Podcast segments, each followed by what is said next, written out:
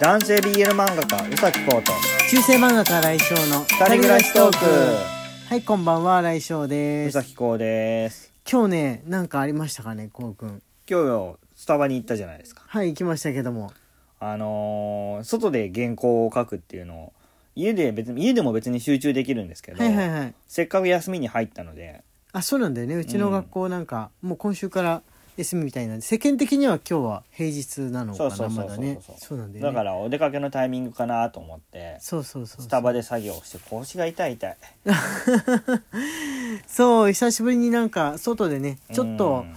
あのーまあ、マスクとかはもちろんしてますけれども、えーまあ、コーヒー飲んだりしつつ、えー、物を書こうかなっていうのをやったんですけどスタバの椅子あれね当たり外れあるね。いろんな椅子あるじゃんスタバって。ある木でできてるおしゃれな感じの椅子だともう別に言うて木だから。最も外れです、痛いね、うん痛いね。うん。あでもあれ背が低くってふっかりしてる椅子あるじゃん。応接間みたいな。うん。あれ触っちゃうと今度絵は描けないじゃん。書けない。難しいとこだよね。うん。難しいとこなんだよね。スタバの椅子ってね、はい、最近だとカフェとかでもこう席によって椅子がバラバラだったりするとこうん。多くなっているんで、まあそのなんて言うんでしょうね。絵を描いたり物をやったりするのに適切なのっていうとっていう風な話なんですけれども。特にねあの家だとハニカム構造の無重力クッション使ってるんですよ。あこうく無重力みたいなうん感じっていうはふうにのなんだ蜂の巣みたいな網目みたいな。のがそうそうハニカム構造、はい。びっしりあるやつね。うん、使ってるんでお尻がその重力の痛みに慣れてない。ああわかるかもしんない、ううん。なるべく長い時間作業できるようにとねいうふうに考えて俺も椅子とかあれしてるんで確かに木木はねでも現代人木の椅子に慣れてるって人は少ないと思うよ。なかなか。ね。うん。はいじゃあお便りの方行ってみようと思うんですけれども今日は普通のお便りの日ですねですよね。火曜日だもんね。はい。えー、また明日えー、と昨日の、えー大人で下ネタありの大人でのもそうですしこんあのー普通の費用の、えー普通のお便りもどちらも募集しておりますのでよかったら皆さん送ってくださいね。ということでじゃあよろしくお願いします。きなさよりコーヒー人、はいこんばんは毎晩晩楽しみにしております。はい月曜月曜日用のネタじゃん。うん？月曜日用のネタですいやでもねあの月曜日用じゃないんだけどそんなに中身は。大丈夫ですよ。大丈夫？大丈夫ですよ。突然ですが私の車の中は今夫が買ってきた英会話教材の CD がかかっています。この CD に登場する例文なのですが、はい。どんな場面を想定しているのか謎です。例えば週末に映画と食事はいかがですか？なんてすごい食事。素敵な夜をありがとうございました。大きすぎて中に収まりません。ここから私を出してください。あまり使う機会はなさそうですはいありがとうございます。ほら月曜日用じゃなかったそんなに。なるほど。確かに。考えようによってはセリフはあるけどあの大丈夫。このこれぐらいだったら割とね大丈夫ですよ。大丈北さん我々の放送ですと。はい。あこれでもね全部英語で想像してみたらなんか意外と使うのかもしれないとかうん。思ってしまいました。旅旅行しているさなかだと使うのかもしれないっていうふうに思っちゃいましたね。真面目真面目な会話になってしまうかもしれないんですけれども。はいじゃあ次の、えーお便りお願いします。あ迷える戦艦大さんから、えー元気の玉と美味しい棒。ぶどうりさんからコーヒー微糖。これ、ぶえー文章なしのでいいただいておりねます。はいありがとうございます。はい次こちらでしたね。吉野、札幌の男魔女タロット占い師より、えーっと、元気の玉と美味しい棒をいただいております。はいありがとうございます。ありがとうございます。先日、衝撃的な尾崎先生のセクシーショットを拝見いたしました。ツイッ。ターのね新井先生、これは衰えたとか言ってる場合じゃないですよ。レッツニンニク牛乳。真面目に話しますと、ニンニク牛乳を試しましたが、効果はなかなかのようです。思いのほかニンニク臭くないですよ。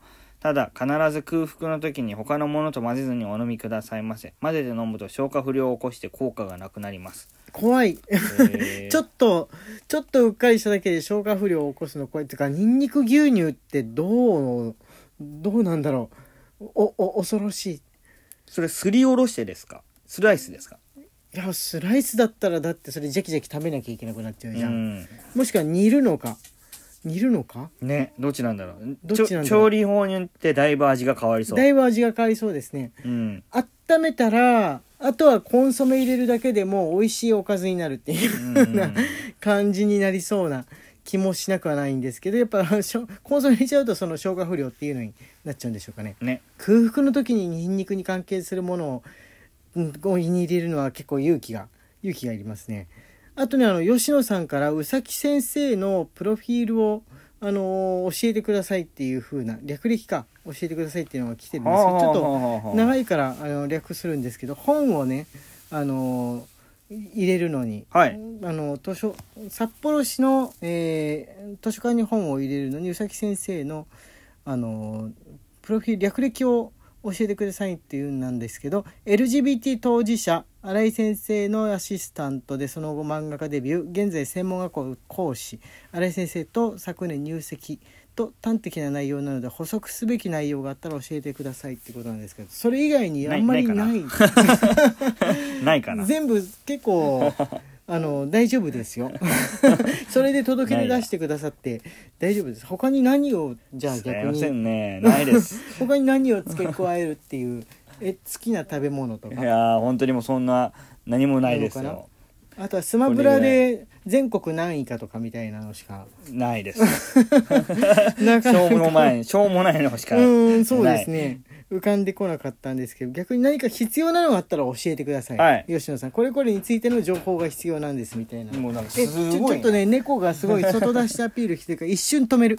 うんああさあ猫ちゃんをね。扉をシャリシャリするのはいいけどどんどんするのはやめてよあれ肉球で押してトントンするの覚えたね。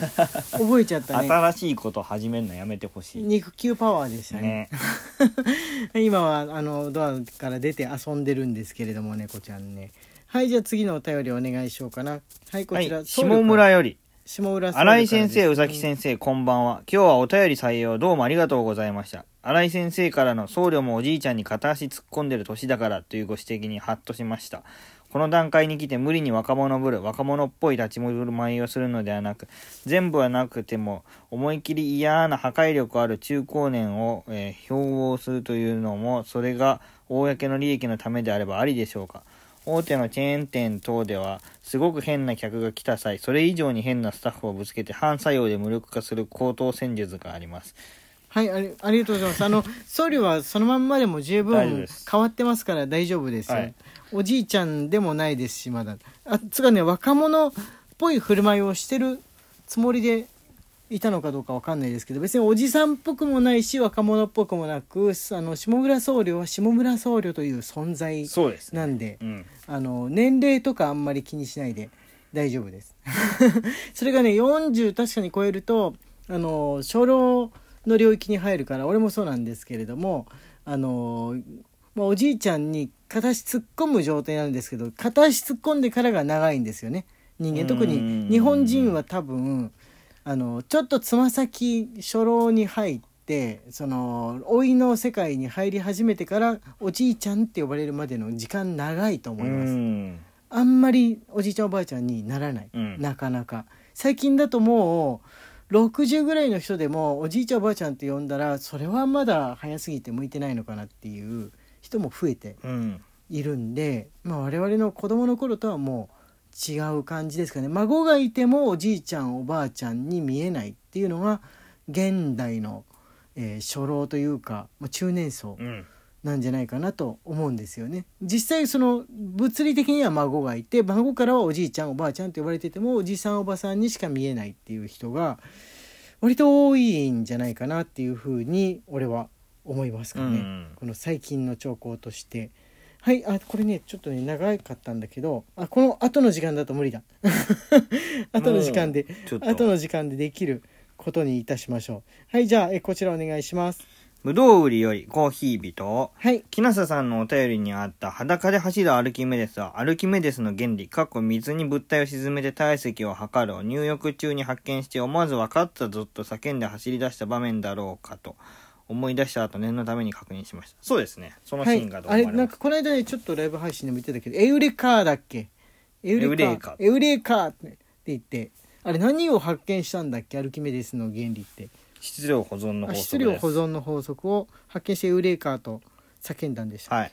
はい、ということ。あ木下さんのねあのそうアルキメデスのえ本を書いてるということでこの話になったわけなんですけれども、裸で走るおじいちゃんの図を描かなきゃいけないというわけなんです。おじさん？おじいちゃん？アルキメデスってモビルスーツっぽいですよね、名前が。そうか？そうなのか？ありそうですよね。まあエウレカからこの2段ジャンプぐらいでロボットものにつながったような感じがしなくもないですけれども。あえっ、とねあとねえー黒子さんよりコーヒー人のやつが来てますね美味しい棒をいただいております、はい。ピピアノさんより指ハートいただいております。はいあとあこちらはねあれですねお便りですね。と迷える青函隊さんより、はい。新井先生宇崎先生今のところ土日のランキングで4位ですよ。